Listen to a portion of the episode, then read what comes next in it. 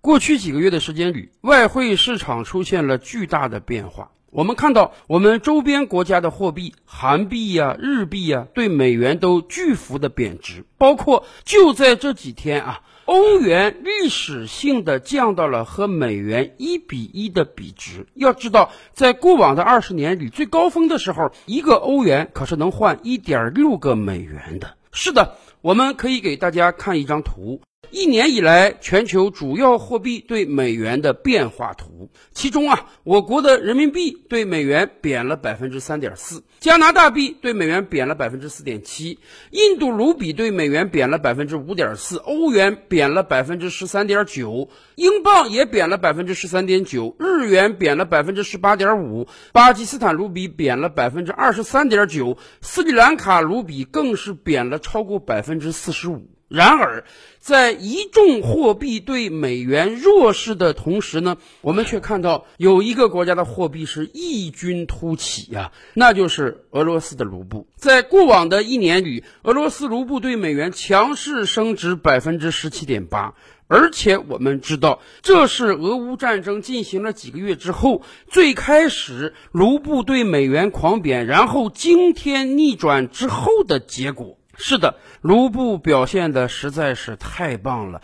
真是让很多其他国家艳羡呀。尤其是我们的另一个邻居印度，印度最近一段时间以来日子过得不是太好，它同时遭遇了三重的危机。首先，第一是出口贸易逆差，第二是美国带来的通货膨胀，当然还有第三就是外汇储备的巨幅减少。当然，与此同时，由于美元的强势，印度卢比对于美元也在不断的贬值。尤其是就在这两天，六月份美国 CPI 数据公布了，六月份的美国通胀率达到了惊天的百分之九点一。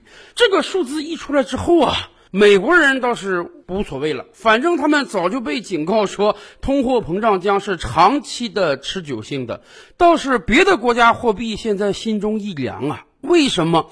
道理很简单，美国高通货膨胀背景之下呢，共和民主两党的共识就是必须得加息了。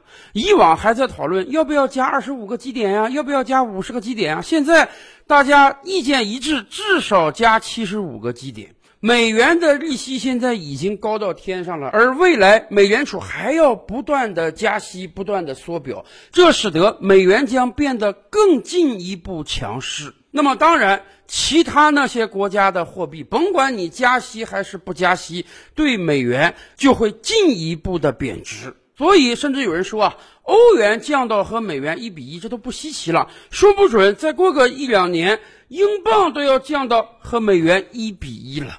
那么印度呢？印度现在也面临这个巨大的麻烦。印度作为近些年来的经济新兴国家，对于能源的需求是非常大的，尤其是印度本身的能源产出就不多。它必须依赖于大量的对外进口。本来因为俄乌战争的影响嘛，国际能源价格就飙升。现在美元变得更加强势了，卢比对美元还要不断的贬值，这意味着印度未来每年要花更多的钱在能源进口上。所以啊，印度人真是羡慕俄罗斯。你看看人家战争也打得，卢布币值也高升，俄罗斯中央财政更是靠卖能源赚得盆满。钵满。那么俄罗斯是怎么实现这一点的呢？很简单，谁都知道是普京推出了天才的卢布结算令。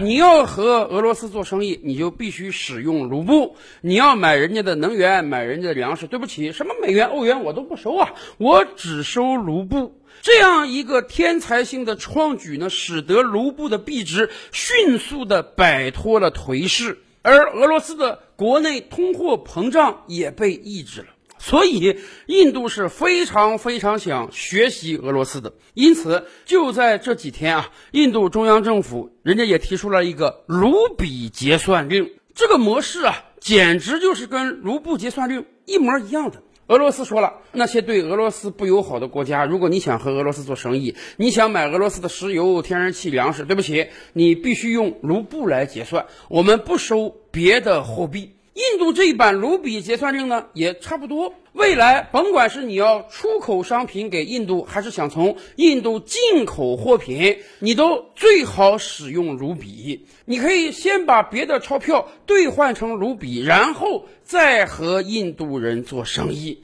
当然，印度是非常希望通过和卢布结算令相似的卢比结算令，来使印度经济变得和俄罗斯经济一样强劲的。甚至有人说啊。这个印度简直是在背后捅了美国一刀。美国本来就非常担心自己的美元霸权遭到削弱，结果印度还效仿俄罗斯推卢比结算令，这不是生生的在挖美元的墙角吗？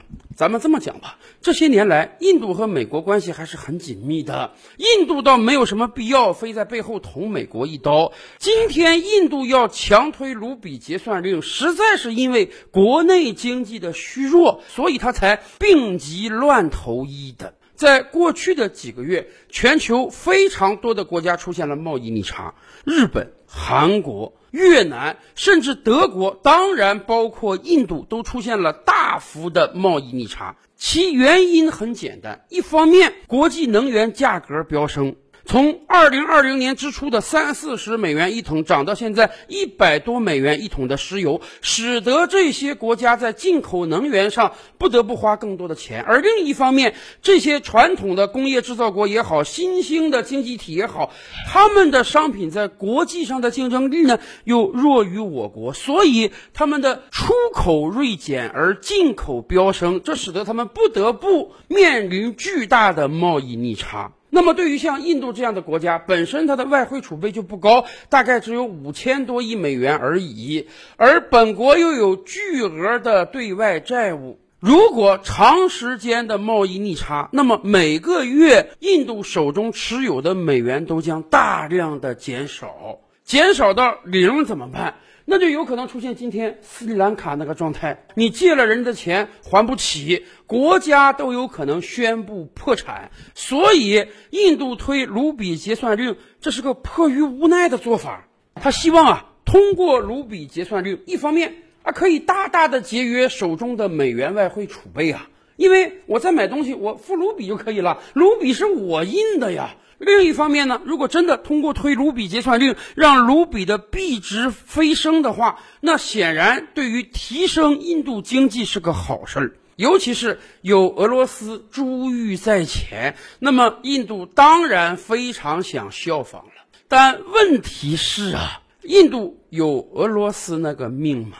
今年俄乌刚刚开战之时，西方世界认为啊。或许在军事上，俄罗斯还是很强大的，但是经济上的俄罗斯绝对的不值一提。多少年以来，我们形容俄罗斯经济都愿意说，它就是个大号的沙特。俄罗斯的经济总量大概只有西方世界的几十分之一。俄罗斯主要的外汇收入呢，就是靠出卖能源。所以，西方世界当时想的很简单：我可以用上万条经济手段来制裁你，甚至我可以把你的银行踢出 SWIFT 的系统。让你在全球无法使用美元，谁要和你做生意，我就制裁谁。那么你俄罗斯经济马上就会垮掉啊！然而，通过这场俄乌战争，通过西方世界对俄罗斯的制裁和俄罗斯的反制，让我们真正意识到了什么叫硬通货，让我们真正了解到了到底衡量一个国家强弱是。名义上的 GDP 数字呢，还是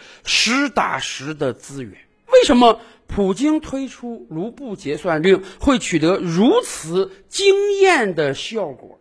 其本质就是因为啊，今天的世界在能源领域还是一个卖方市场。人家俄罗斯的经济像堡垒一样强劲，自己能生产出大量的能源和粮食。你对我封锁是没有用的，因为我有能源，我的车就跑得动；我有粮食，我老百姓就吃得饱；我还有核武器保护自己，所以我根本不惧外界的封锁。而反过来讲，整个欧洲在过往十几年，他们的脖子上被套上了俄罗斯精心设计的能源枷锁。德国不是把国内的火电站、核电站几乎通通关闭掉了吗？所以它必须和俄罗斯进口能源，才能维持本国的工业生产和老百姓的正常生活。也就是说，俄罗斯可以完全不依赖于欧洲，而欧洲必须依赖于俄罗斯的能源。这也是为什么到今天，西方世界不断的说：“哎呀，我们不买俄罗斯的能源，哎呀，我们不买俄罗斯的天然气。”可是，当北溪一号因为设备故障减产之时，整个德国都非常焦躁的原因，是真的德国需要俄罗斯，而不是俄罗斯需要德国。那么太好了，既然你有求于人，对不起，那人家就有办法反制你了。普京看得非常明白啊。欧洲必须买俄罗斯的能源，全球都非常依赖俄罗斯的粮食，所以我才能推这个卢布结算令。你想跟我买能源，你想跟我买粮食，那么你就必须用卢布。你如果不用卢布，对不起，别的货币我不接。当然了，你也可以拿黄金过来跟我换卢布，黄金这种硬通货，俄罗斯还是可以要的。那么，当然有人问了，别的国家如果没有卢布怎么办？毕竟卢布是俄罗斯印的。好啊，你没有卢布，你也可以跟俄罗斯做生意，你可以大量出口商品给俄罗斯，赚到卢布，再用赚来的卢布跟俄罗斯买能源嘛。所以大家注意，卢布结算令的成功啊，并不是因为卢布它的强势，而是因为。俄罗斯把卢布和能源和粮食挂钩，才使得卢布的币值保持了稳定。你要和俄罗斯做生意，你依赖于俄罗斯的能源，你就必须使用人家的货币，你就必须去追捧卢布。所以在过去一年，卢布才是全球主流货币中表现最好的。可是反观印度，我们不由得想画一个问号。印度有俄罗斯这样丰富的能源吗？印度有什么商品是别的国家必须买，所以人家不得不使用卢比的吗？很显然，印度没有这样的优势。在过往这些年，印度对外出口的主要商品，无非就是一些基础性的粮食、矿产资源，以及所谓的印度药厂制造出来的各种仿制药。说实话，印度和我国完全不一样。印度没有那么成熟的工业体系，所以它没有大量的工业制成品供应全球。所以很显然，如果强推卢比结算令，那么人家大不了不买你印度的商品吗。你印度的很多商品是有很强的可替代性的，而。人家的进口商又没有那么的迫切。当然，印度倒是有一个优点，就是它和我国一样，它有着十四亿的广阔人口。这些年来，不单欧美企业，我国的大量企业都非常想到印度市场分一杯羹，因为我们清楚，有人就有市场，而且印度经济这些年来发展的也不错。很多西方学者甚至吹捧印度，说十年、二十年之后，印度可能成为世界经济增长的引擎。因此，可能有很多出口商很看重印度的市场。我想把这个十四亿人口的大市场都拿下，我要把大量的商品卖到印度。那么，人家印度说了，以往我跟你进口商品，我可能支付美元，可是现在呢，我想支付卢比。对不起，你如果想占据我这个市场，那我就只能把卢比给你。这个事儿啊，听上去有那么一番道理。你想占领市场嘛，你就得接受人家本国的货币。可反过来讲，大家想想，对于那些出口商而言，他们费尽周折生产出大量商品出口到印度，拿回来的却是卢比呀。卢比的币值在这半年以来非常的不稳定，很有可能啊，你刚刚拿到手，它就贬值了。为什么以往大家非常愿意使用美元？因为美元是稳定的，美元是全球通用货币，美元是硬通货。我拿着美元，今天马上花掉可以，我不花也可以，我随时随地可以用在任何地方。可是我出口商品给印度之后，我拿到的卢比就在印度好用啊，到别的国家根本就花不掉啊。那么。这将导致未来大量的出口商在出口商品给印度的时候，他要考虑一下了。我这个利润是不是得留高点？要不然刚拿到卢比它就贬值了，我得不偿失啊。或者说我跟印度有没有别的生意往来？我拿到的卢比能不能马上花出去，再换成别的物资？否则的话，我手中拿着花花绿绿的卢比，我根本就花不出去呀。那么如果实在不行，那干脆就放弃这块市场吧。大不了不和印度做生意嘛，只要你手里有好东西，你卖给别的国家也是可以的呀。所以很显然，莫迪老仙儿偷师普京这招如比结算令能不能起到他预期的效果呢？还真的得拭目以待呀。照吕拍案，本回书着落在此。欲知大千世界尚有何等惊奇，自然是且听下回分解。